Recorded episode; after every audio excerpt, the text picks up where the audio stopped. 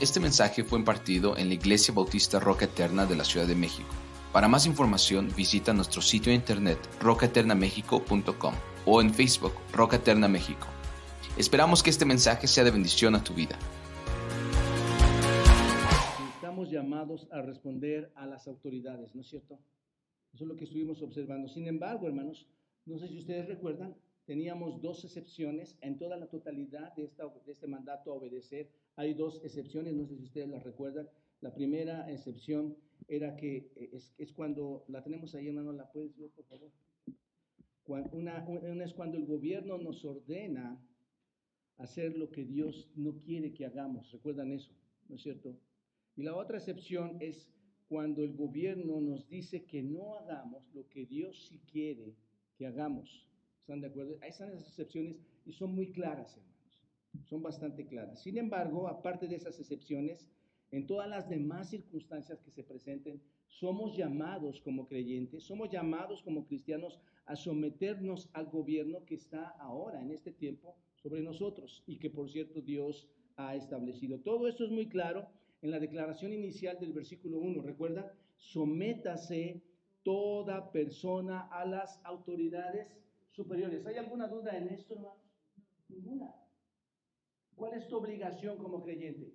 La semana que entra, si Dios quiere, vamos a ver la siguiente obligación, el pago de impuestos. Pero el asunto es que es, tan claro, hermanos, tan claro, y aquí no sé si te pasa a ti y te haces esa pregunta, ¿por qué me tengo que someter a las autoridades que no me están tratando como yo debería o espero que me traten? ¿No es cierto?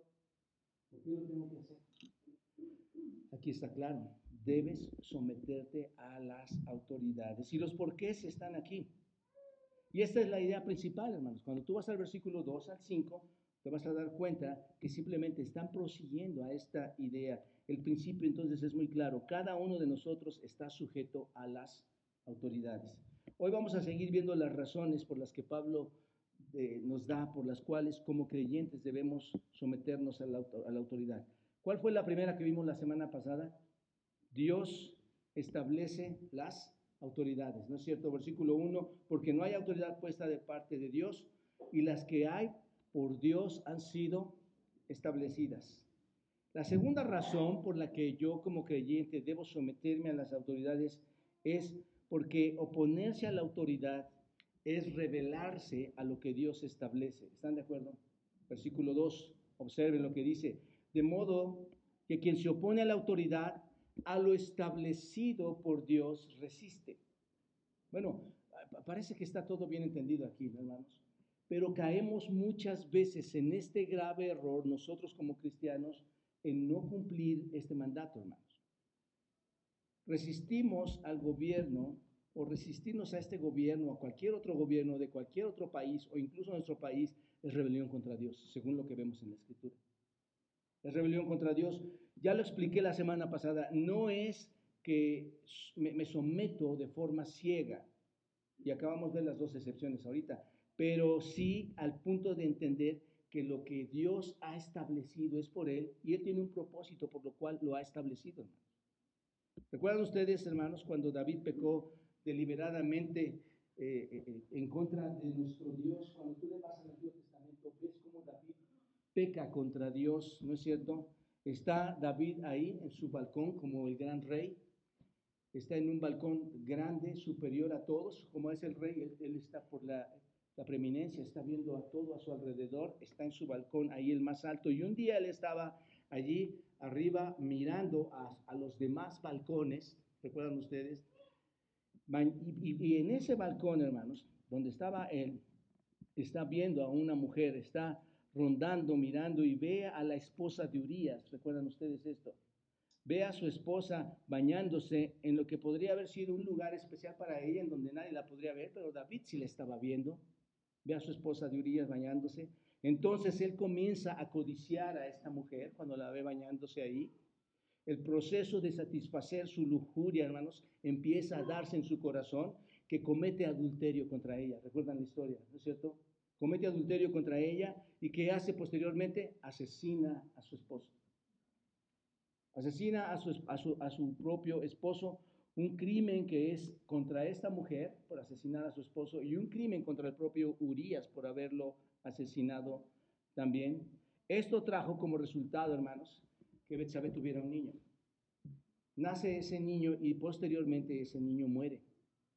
Luego vino toda una tragedia. Cuando tú lees las escrituras ves toda una tragedia en, en, la, en la, vida de David eh, debido a toda esa inequidad que cometió, a todo ese pecado, donde su propio hijo Absalón se revela contra él. ¿Recuerdan la historia? Se revela contra David, contra el rey, y da un golpe ahí eh, a, su gobierno y, lo destrona, lo saca de su propio trono. Y vinieron muchas más tristes tragedias alrededor de la vida de David, debido, hermanos, a, que, a todo el impacto que tuvo con las personas que afectó.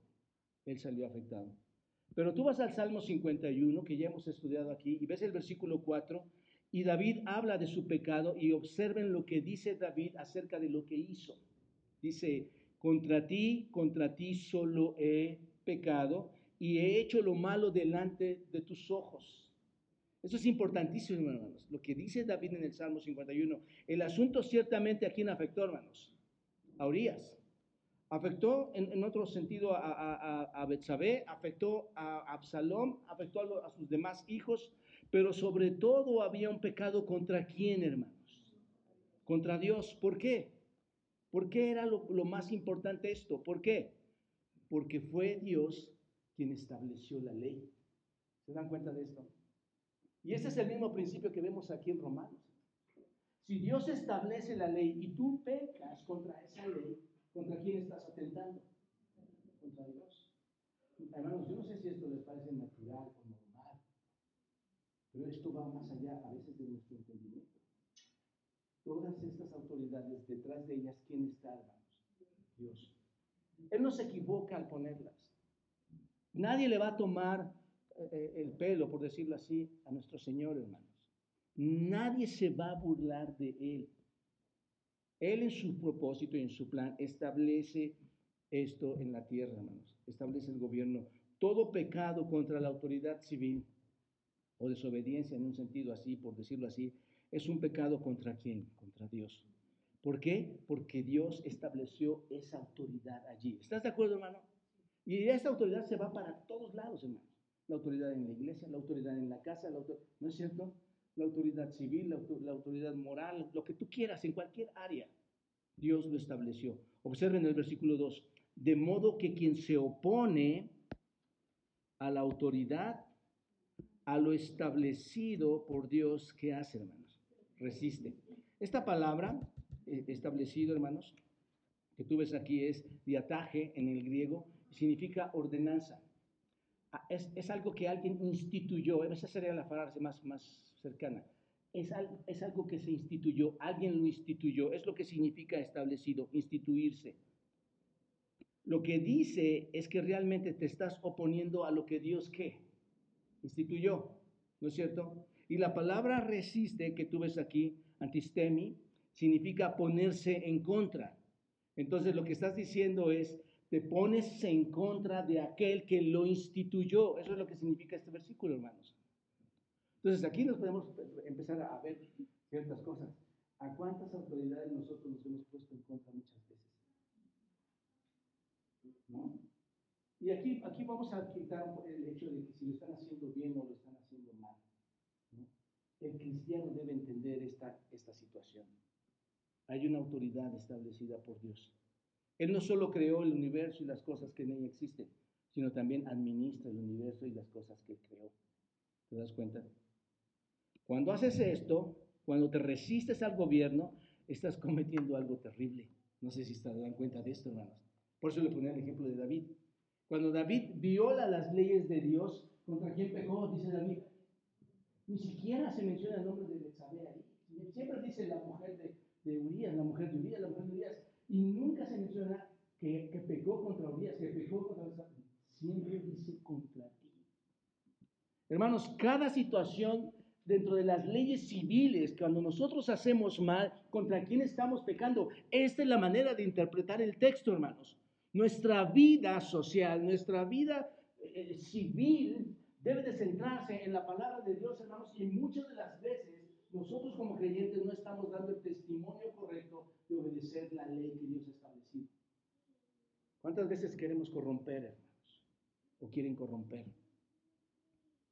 Mira, no importa si en ese tiempo el emperador romano fue elegido por su familia.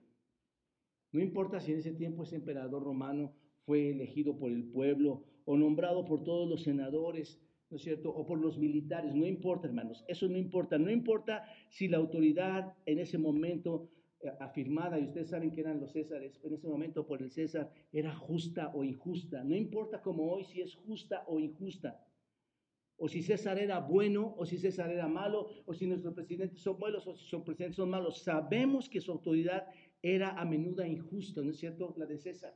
Era una autoridad injusta. Era, era muy, muy malvado, hermanos. Era terrible. Pero eso no era el problema. Aún así, ¿qué dice Pablo, hermanos? Eh, recuerden que Nerón estaba en ese tiempo. Aunque dice Pablo así, ¿saben qué? Los cristianos romanos sométanse a las autoridades. Esto es tremendo, hermanos. ¿Por qué? ¿Por qué Pablo les dice eso? ¿Cuál es la razón por la que deben someterse estos creyentes romanos, y que tienes ahí en Roma, por qué se tenían que someter? ¿Por qué Pablo les dice, a pesar de lo que están viviendo en ese momento, momentos de crueldad, por qué les dice, sométanse? que es un mandato de Dios, porque Dios lo ha, hermanos? Establecido. ¿No es cierto? Al rey de Egipto, ¿quién lo, quién lo estableció? Y cumplió sus propósitos. Todo, todo lo que surge en la tierra, hermanos, todos los gobiernos que hay, y cuando tú ves en la televisión, en la radio, en la internet, ves todos los acontecimientos tan terroríficos que gubernamentalmente están sucediendo, que las autoridades cometen, hermanos, no están fuera de control. No, no, es que Dios perdió el control y se están burlando de él, no. Dios lo estableció para sus propósitos, hermanos. Así que recuerden ustedes, hermanos, aún en ese tiempo, en el tiempo de César, hermanos, César decretó que los cristianos fueran quemados, ¿no es cierto? ¿Qué dijo César? Enciéndalos, pónganlos como antorchas en las fiestas de toda la élite de la sociedad pónganlos como antorchas en estos jardines de Roma y derramen aceite sobre estos hombres y los pusieron en un palo, hermanos, y ¿qué hicieron? Fueron encendidos y quemados para alumbrar su fiesta. ¿Te das cuenta? Bueno, yo creo que estos gobiernos de, los que estamos viendo aquí en el texto son parte de la antigüedad a lo que el cristiano era eran llamados a someterse. Era este gobierno al que se tenían que someter. Y esto no cambia realmente hoy en día. Más cristianos están siendo asesinados, ¿no es cierto? En el mundo de hoy, muchos cristianos por su fe, en otros países por su fe, no se les permite abrir la escritura, no se les permite proclamar el Evangelio y son asesinados. Sin embargo, hermanos, todavía se nos dice que nos sometamos a quién. ¿O ya pasó este mandato, hermanos? Todavía se nos dice que nos sometamos a quién? Al gobierno. La ley nos da todo tipo de libertades, hermanos, para hacer lo que podamos hacer, ¿no es cierto? Tú, puedes, tú, tú, tienes una ley y la puedes ejercer socialmente, civilmente, sacas tu credencial, puedes ir a votar, puedes hacer, eres participante de esto. La ley nos da todo tipo de libertades para hacer lo que podamos. Necesitamos hacer eso como buenos ciudadanos, participar en esas cuestiones, pero sin efectuar una rebeldía contra, las autoridades. Podemos buscar cambios, pero sin llegar, hermanos, a, desafiar a la ley. Ese es el punto.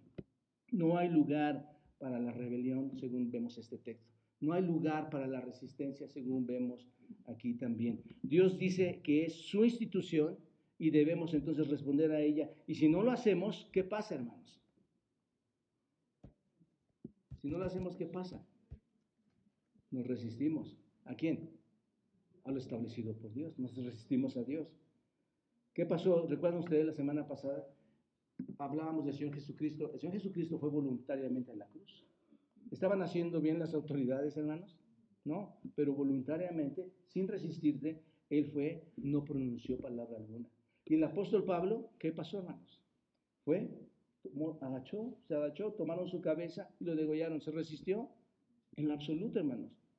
Rebelarse contra esto es rebelarse contra Dios.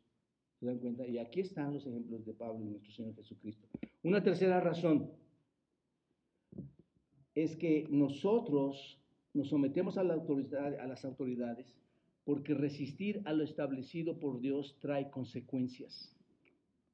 Observa esto muy bien, versículo 2. Y a los que resisten, y tal vez, no, tal vez ni lo ves así, ¿no es cierto? Acarrean condenación para quién? Para ti mismo. Tú mismo, cuando te resistes a lo establecido por Dios, va a haber condenación para ti, va a haber castigo para ti. Aquellos que se resisten a la autoridad deben ser castigados según este diseño de Dios, ¿no es cierto? Y entendamos esto, hermanos. ¿Por qué Dios trajo todo este diseño en la tierra? Eso es tan impresionante. Imagínate sin ese diseño todo lo que acontecería sin un orden, sin una ley. ¿No es cierto? Es, impresionante lo que Dios hace, hermanos. Todo el control que tiene de, de la tierra. Entonces, la autoridad está establecida por Dios y los que se han opuesto van a recibir condenación. Condenación sobre ti mismo, sobre mí mismo. Hay una condenación por esa rebelión. La palabra condenación, aquí en el griego es crima y, significa sentencia, significa castigo. Condenación es castigo, condenación es juicio. Esta palabra condenación la escuchamos en la Biblia, ¿no es cierto? Normalmente cuando tú abres la Biblia dices, la condenación, la estás condenando ante Dios, Dios te va a condenar. Bueno, la escuchamos muchas veces y hace referencia al juicio de Dios. Pero aquí, hermano, significa el castigo de quién? ¿De Dios? ¿El castigo de quién? De las autoridades. ¿Estás de acuerdo? Esa condenación no es la condenación de Dios, sino el castigo de las autoridades civiles. El punto es que Dios no solo ha ordenado el orden social, y establece el estándar, sino que Dios ha ordenado en ese orden social que castigue también a todos aquellos que violan la ley. ¿Te das cuenta? ¿Y sucede eso o no? Les platicaba la semana pasada, a mí me castigaron por violar la ley, ¿no es cierto? Me levantaron una infracción. Y eso, tú crees que tú piensas, hermano, eso es a donde quiero llegar un poquito y quiero hacer entender y que el Espíritu me guíe. Hermanos, detrás de eso está aún detrás de, una amonestación, de una infracción, ¿quién está? ¿La razón cuál es? ¿Quién puso a ese policía ahí? ¿Como un qué? Versículo 4. Lo vamos a ver ahorita, pero lo puso como un servidor. ¿Te das cuenta de esto? O la Biblia miente y estamos locos, o nosotros estamos sacando otra interpretación de la Biblia, pero esta es la realidad, hermanos. Cada vez que tú veas a una autoridad, es un servidor de Dios, y en el griego la palabra servidor es, de la raíz de diácono. Y diácono es alguien que sirve. Obviamente no es igual a un pastor o un diácono, pero es alguien que Dios lo usa como un instrumento. Y ahorita se los explico un poquito más, hermano. ¿Te das cuenta de, de la tragedia que cometemos al resistir la autoridad? Entonces, Dios, hermanos, ha ordenado que a todo violador de la ley civil se le castigue. Si hay oposición a esta autoridad, van a recibir condenación sobre sí mismos. El punto es este, no es el juicio de Dios, sino el castigo del gobierno al transgredir, ¿qué hermanos? La ley. ¿Te das cuenta? En el Antiguo Testamento, recuerdan ustedes, había una ley, la ley del talión. La ley del talión se usaba para responder a la conducta de los maleantes, hermanos. Y esta ley se expresaba con estas palabras. ¿Cuál, ¿Se acuerdan ustedes? Ojo por ojo, diente por diente, vida por vida. ¿Recuerdan esto? Lo que significa es un trato equitativo y justo al criminal, hermanos. ¿Cometiste esto? Así, así lo vas a pagar. Eso es lo que hacía. Dios espera castigo, hermanos. Y el castigo tenía varias funciones. El castigo era para el bien de la justicia. ¿No es cierto?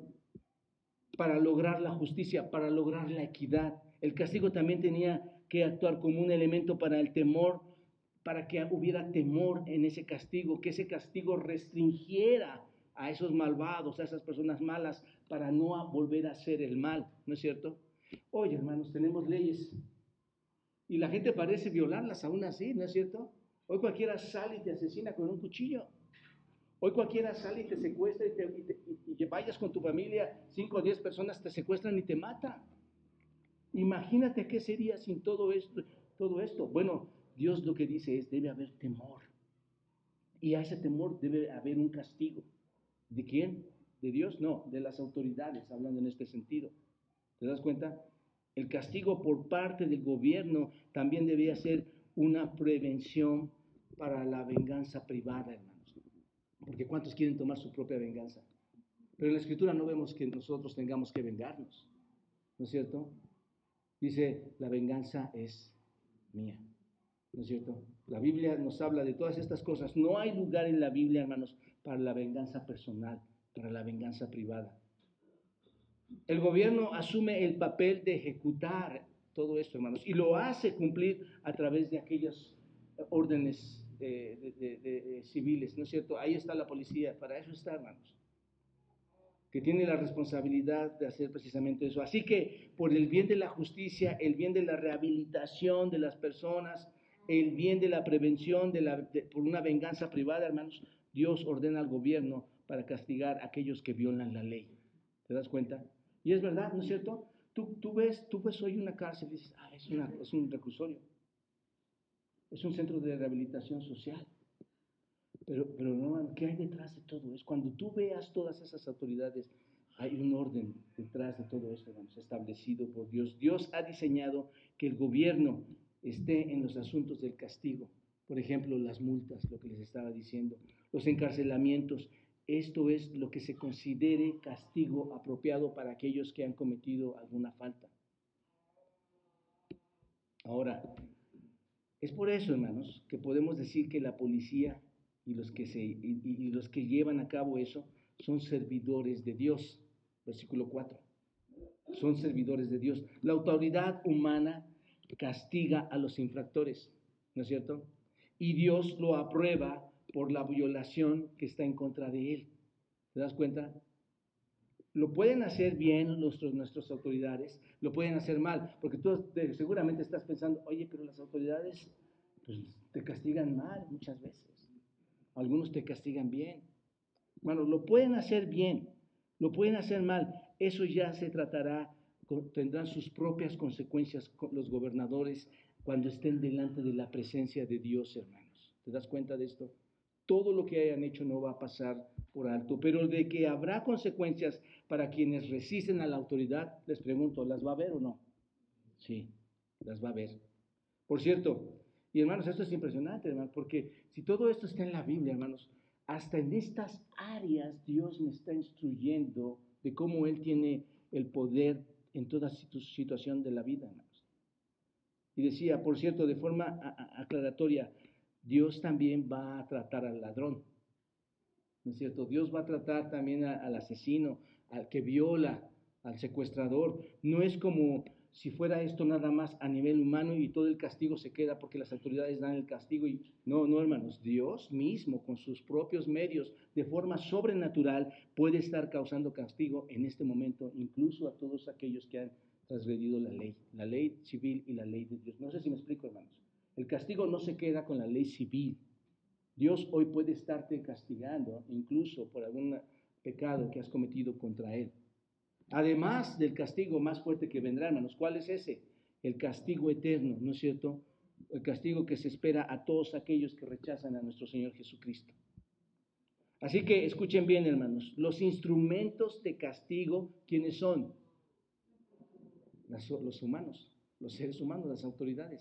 Esos son los instrumentos de castigo, ¿no es cierto?, eh, que Dios ocupa para la, para, para, para la, vida terrenal. ¿Y, ¿Y, de dónde procede todo eso, hermanos? ¿Cuál es la fuente?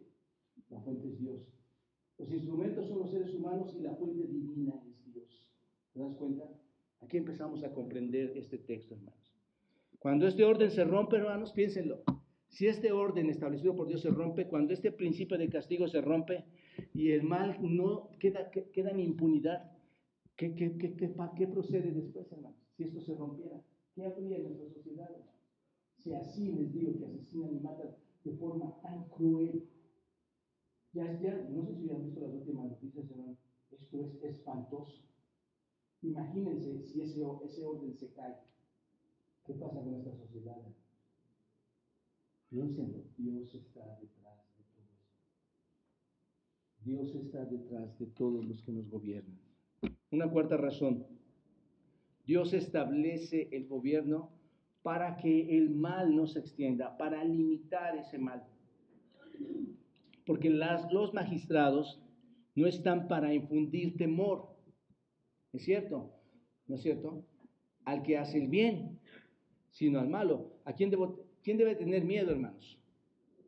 El que hace el mal, ¿no es cierto? El punto aquí es que no tienes que temer a las autoridades si tú haces qué?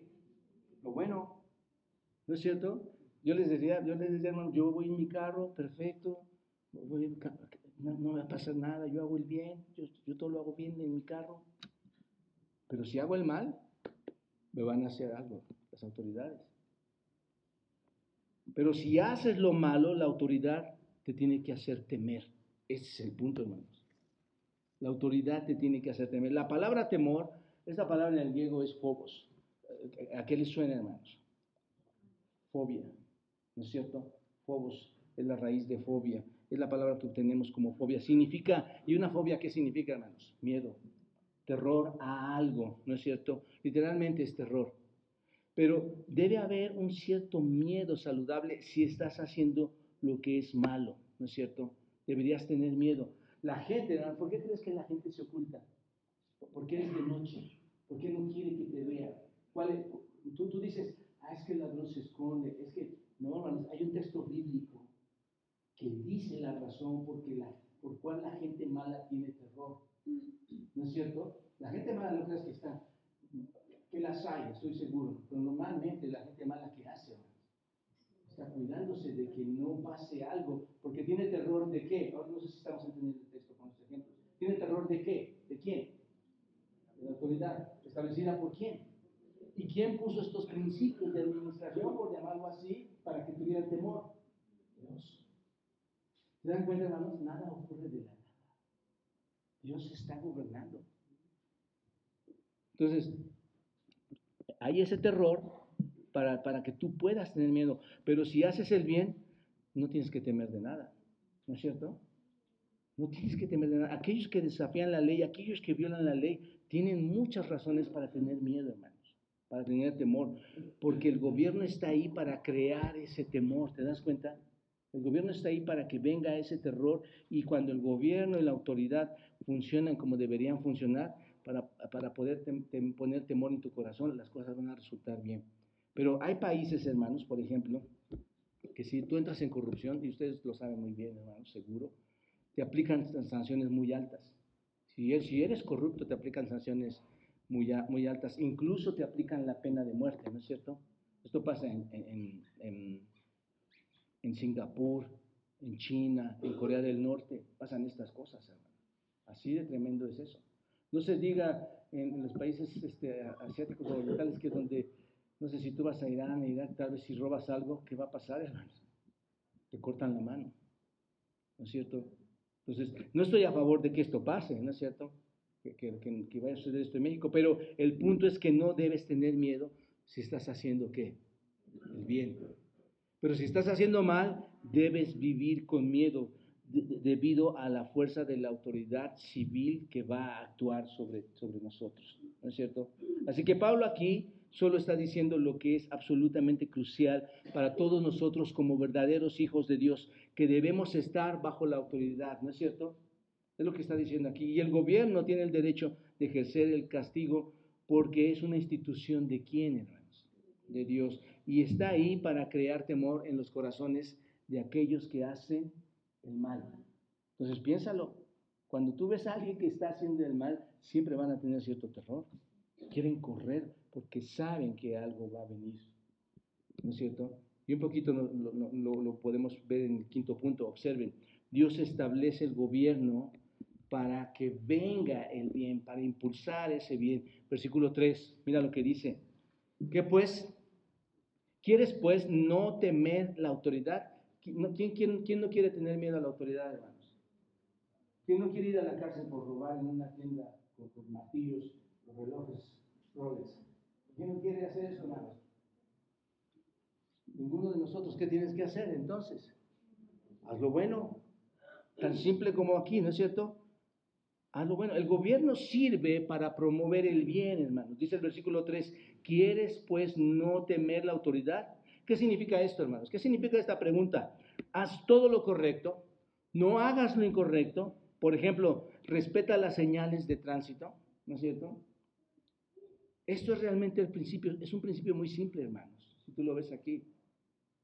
¿No es verdad?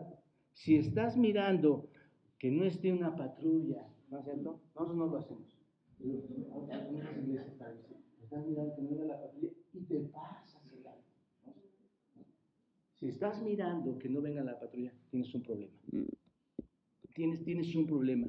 Estás haciendo algo que no es bueno. Desde ahí. Entonces, yo veo que algunos ya se están viendo. Tal vez ya los infraccionaban así, ¿verdad? Haz lo bueno y vas a tener elogios, ¿no es cierto? La misma autoridad, la misma, la misma autoridad te lo va a agradecer si tú haces lo bueno. Y eso es precioso, hermanos. Que la autoridad diga, estas personas se comportan como se deben comportar. No hacen lo que quieren hacer por ellos mismos. No están cruzándose los, eh, los, los semáforos de esa manera. Así que nuestras autoridades civiles deben decir lo mejor de nosotros. ¿Y de quién, hermanos? De la iglesia. Que digan lo mejor de la iglesia, hermanos. Ese es el punto. ¿A quién le está hablando Pablo? A la iglesia. Que digan lo mejor de nosotros. El gobierno sirve para promover el bien, para proteger a los que hacen lo correcto. Haz lo bueno y te van a alabar. ¿No es cierto? Mira, Primera Timoteo, vayan todos a Primera Timoteo capítulo 6, versículo 11 principios elementales que tenemos ahí, hermanos. Primera Timoteo 6:11 dice, mas tú, oh hombre de Dios, huye de estas cosas y sigue, ¿qué es lo que le pide Pablo a Timoteo que siga? La justicia, la piedad, la fe, el amor, la paciencia, la mansedumbre. Y a veces es lo primero que perdemos con nuestras autoridades, ¿no es cierto? Para eso te pagan. Vamos al mostrador y le decimos, para eso te pagan. Perdemos nuestra, nuestra eh, paciencia, nuestra mansedumbre. Tito capítulo 3, Tito capítulo 3, versículo 1 y 2, observa lo que dice. Recuérdales que se sujeten a los gobernantes. Ahí está, hermanos, otro principio. No solamente está en Romanos. Estos principios están por toda la Biblia. Pablo le dice a Tito en, en Tito 3, recuérdales que se sujeten a quienes, hermanos a los gobernantes y autoridades. ¿Y qué deben hacer con los gobernantes y las autoridades? Que obedezcan, que estén, ¿qué hermanos? Dispuestos a toda buena obra, que a nadie difamen, que no sean pendencieros, sino amables, mostrando la mansedumbre para con todos los hombres. Qué triste, hermanos, es ver a un creyente este, invadiendo a la autoridad de forma tremenda, ¿no es cierto? Si nos sometemos a las autoridades y, y no nos oponemos, hermanos, a ellos, nos vamos a convertir en ciudadanos modelos, ¿no es cierto? Ahora, observa el versículo 4, dice, porque es, ¿qué? Porque es servidor de, porque es servidor de Dios. Pero eh, eh, bloqueémoslo aquí, hermanos, porque es servidor. Este servidor podría ser cualquier autoridad civil, ¿no es cierto? Siguiendo el, contexto de este texto, puede ser cualquier autoridad civil. ¿Quiénes pueden ser, hermanos? Cualquier funcionario público, ¿no? Puede ser la policía, ¿no es cierto? Ellos son servidores, aquí es importante que entendamos esto, hermanos. Ellos son servidores, y este, este, este genitivo, las palabras de son posesiones en el griego, y es de propiedad. ¿A quién le pertenece, hermanos? Entonces, ¿quién es servidor? De, ¿a quién, quién es este servidor? De Dios. Este servidor es de Dios.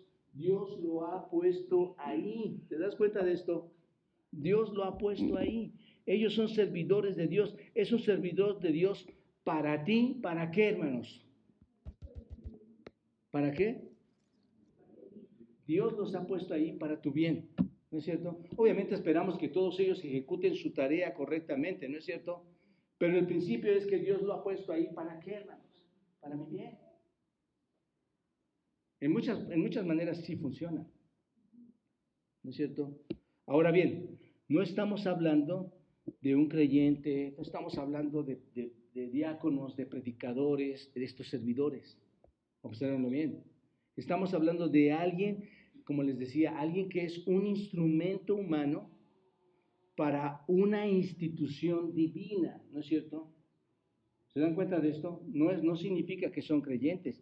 Es por eso que queremos honrar a la policía y a todos aquellos que tienen autoridad sobre nosotros, hermanos, porque los vemos como instrumentos humanos de esa institución que Dios ha puesto ahí, en este caso el gobierno, para el bien de quién? De la sociedad, ¿no es cierto? Lo dice allí mismo, no sé si se dan cuenta, Él es el servidor de Dios para ti. ¿Quieres tener protección y seguridad? ¿Quieres llevar una vida pacífica? ¿Quieres tener una buena reputación? La autoridad está ahí para eso. Y si, haces lo que es bueno, e, esa autoridad te va a halagar. Aquí está el propósito principal, observen hermanos. El propósito principal del gobernante aquí e, e, está, aquí está, de todos los que nos gobiernan, es ser un servidor de Dios para tu bien. ¿Te das cuenta? Eso es lo que es proteger a aquellos que están haciendo el bien y servirles y servir a la comunidad. Insisto, hermanos, si lo hacen mal o bien, ellos darán cuenta con Dios nuestro Creador. Ellos van a dar las, las, cuentas. Nosotros tenemos instrucciones precisas aquí. Así que sean cristiano o no, sigue siendo un servidor de Dios porque Dios ha instituido eso. Una sexta razón, Dios permite al gobierno castigar al que hace lo malo. Dios le permite castigar al que hace lo malo. Observa, versículo 4, otra vez muy importante. Pero si haces lo malo, ahí podremos hacer un paréntesis y podríamos decir, ¿qué pasa? Si haces lo malo, ¿qué? Es una forma de interpretar la escritura, hermanos, haciéndonos preguntas constantes ahí, y es donde empiezas a brotar de, muchas, de mucho conocimiento. Pero observa, si haces lo malo, ¿qué? ¿Qué pasa, Pablo? Si hago lo malo, ¿qué pasa? Teme. Ahí está, hermanos. Son palabras de Dios, del Espíritu. Si haces lo malo, teme. ¿Por qué? ¿Por qué? Porque no en vano lleva qué, hermanos. ¿Quién? El servidor, pues es servidor de Dios. Y no solo servidor, es un qué, hermanos. Vengador. ¿Para qué, hermanos? Para castigar a quién? Al que hace lo malo. Esto, esto es verdad, esto ocurre. Por eso les digo que no, todo lo que pasa en la sociedad, a veces pensamos que son ocurrencias de la nada, pero todo esto proviene de Dios, hermanos. Básicamente es que debemos someternos al gobierno porque los gobernantes están facultados por quién, hermanos? Por Dios para infligir un castigo severo, ¿no es cierto? Es lo que, está, es lo que dice aquí. Deberíamos temer si haces lo malo. ¿Por qué? Porque hablando del gobierno civil o la policía o la procuraduría, cualquiera que sea, hermanos, la autoridad, quien quiera que sea, no lleva la espada por nada, es lo que dice aquí la escritura. Esto, esto es bastante severo, ¿no es cierto? Esto es fuerte, hermanos. Y una pregunta aquí, ¿para qué sirve una espada? Para comer. Para pegar. ¿Para qué sirve una espada, hermano? Esas son las palabras que están ahí dentro de la escritura. Para matar. ¿Una, una espada sirve para matar? No sé si se dan cuenta aquí. No era para golpear a las personas o a la gente. Este, en realidad lo usaron para matar. Aquí vemos nuevamente que la escritura da a la autoridad civil o a las autoridades civiles la espada de cómo pueden ejecutar. ¿Te das cuenta? La autoridad no lleva esa espada por nada, hermanos. La lleva para usarla es como les dije, es un servidor de Dios y la lleva para usarla. El gobierno civil es un vengador que trae castigo sobre aquel que practica el mal, según este texto. Practicas el mal, Dios dice que tiene todo el derecho de provocar tu muerte bajo esos crímenes graves.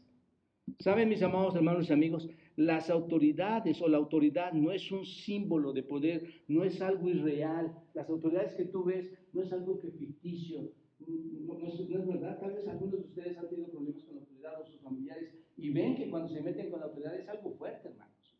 ¿No es cierto?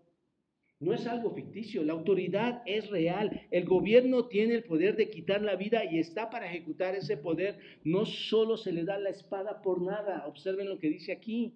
Las armas, hermanos, que traen las personas ahí en su cintura, las armas no constituyen un simple adorno, ¿no es cierto? no es parte de su ser, sino que muchas veces son usadas en forma legítima. Piénsenlo de esta forma, hermanos, para sancionar o reprimir a aquellas personas rebeldes, aquellas personas de maldad. Eso sería castigar al que hace lo malo. Y los gobernantes son responsables directos ante Dios. ¿Cuántas personas han usado sus armas para repelar un secuestro, un asalto? ¿No es cierto? Ahí está. Esto es de lo que estamos hablando, hermanos. No estamos hablando de una fantasía. Esta es la vida real. Esto es lo que Dios nos está mostrando en nuestro andar diario.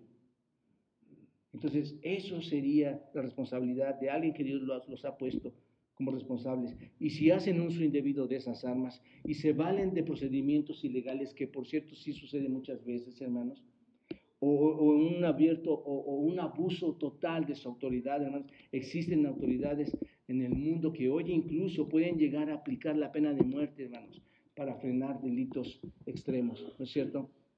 Así que el gobierno recibe autoridad en el nombre de Dios para responder frente al mal, hermanos.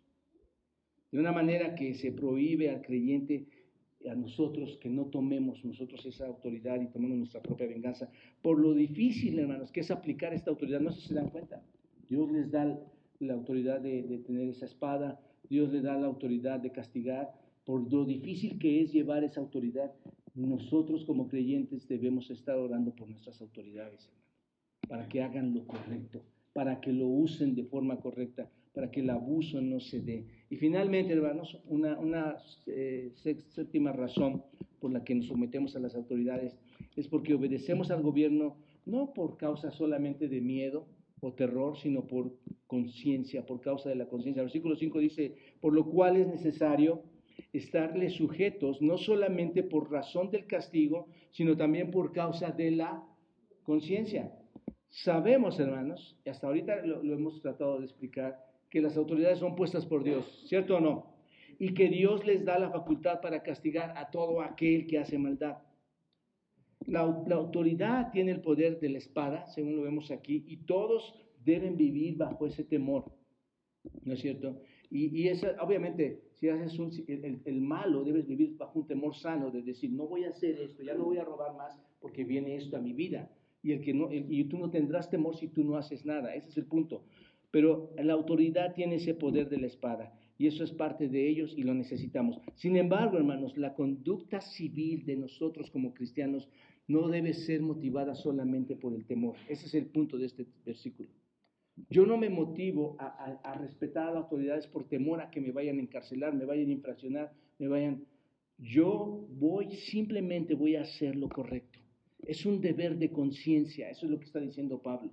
Por el bien de la conciencia, solo haz la paz, solo vive en tranquilidad, solo vive con alegría, ten una buena conciencia, es lo que está diciendo aquí. Es mucho mejor tener una conciencia tranquila que una conciencia que te esté acusando de algo que hiciste mal, ¿no es cierto? Y es lo que dice, por causas de la conciencia, hazlo así. Así que haz lo correcto solo por, por tener una conciencia tranquila. Haz lo correcto cuando obedeces las leyes. Hazlo por una conciencia limpia. Solo vive bajo la ley de Dios, bajo la ley de la tierra. Sé obediente a todos los que están por encima de ti. Tienes que entender esto. Sé obediente a todos los que están por encima de ti. obviamente, sé obediente a Dios. Solo por la paz que trae ser obediente a Dios. ¿Te das cuenta? Solo por el gozo que trae a tu corazón. Solo porque sabes que es correcto y que es maravilloso vivir en el conocimiento de que estás haciendo lo correcto cuando sabes que es correcto. ¿Me explico, hermanos? Así que concluyo con esto, hermanos. Nosotros como creyentes nos sometemos a las autoridades. ¿Por qué? Número uno, porque Dios lo estableció. Número dos, porque si me opongo a la autoridad, ¿a quién me opongo? A Dios. Número tres, yo voy a obedecer las autoridades porque resistir a lo establecido por Dios, ¿qué va a traer? Consecuencias. Porque Dios establece el gobierno para limitar el mal. Porque Dios le permite al gobierno impulsar el bien porque Dios le permite al gobierno castigar al que hace lo malo y porque obedecemos al gobierno por causa de la conciencia. Esas son las, las, partes que Pablo nos quiere decir aquí, guiado por el Espíritu Santo. Oremos para que las autoridades, hermanos, conozcan a Dios. ¿No es cierto? No nada más decir, ah, un día van a pagar todas las que están haciendo, todas sus mentiras, todo lo que están haciendo hoy y todo lo que quieren gobernar y, tratarnos como como si no entendiéramos nada. Pero si alguien conoce el gobierno mejor que cualquier gobernante, somos nosotros por medio de la palabra de Dios. Oremos para que Dios tenga piedad de estos gobernantes que no están haciendo, o, aquellos gobernantes que no están haciendo lo que deberían hacer. porque detrás de ellos está Dios con todo lo que acabamos de analizar esta mañana. Padre, ayúdanos a entender esto también nosotros, a ser diligentes, respetar tu autoridad, respetar la autoridad que tú estableces en la tierra y orar por aquellos que nos gobiernan, Dios, que necesitan, es obvio que necesitan, Señor, conocerte a ti, conocer al Creador, entender, Señor, que tú un día vas a gobernar a todo este mundo, Señor, en una nueva creación, nos vas a gobernar, Padre, por toda la eternidad. Ahí no habrá, Señor, ya más necesidad de todas estas cosas que tú has establecido en esta tierra. Porque, Señor, tú serás eh, en, nuestro sistema, por llamarlo así, ese sistema teocrático en donde tú eres y solamente tú en todo, Señor. Bendice a nuestras autoridades y guíanos, Señor, a obedecerlas a nosotros en Cristo Jesús. Amén.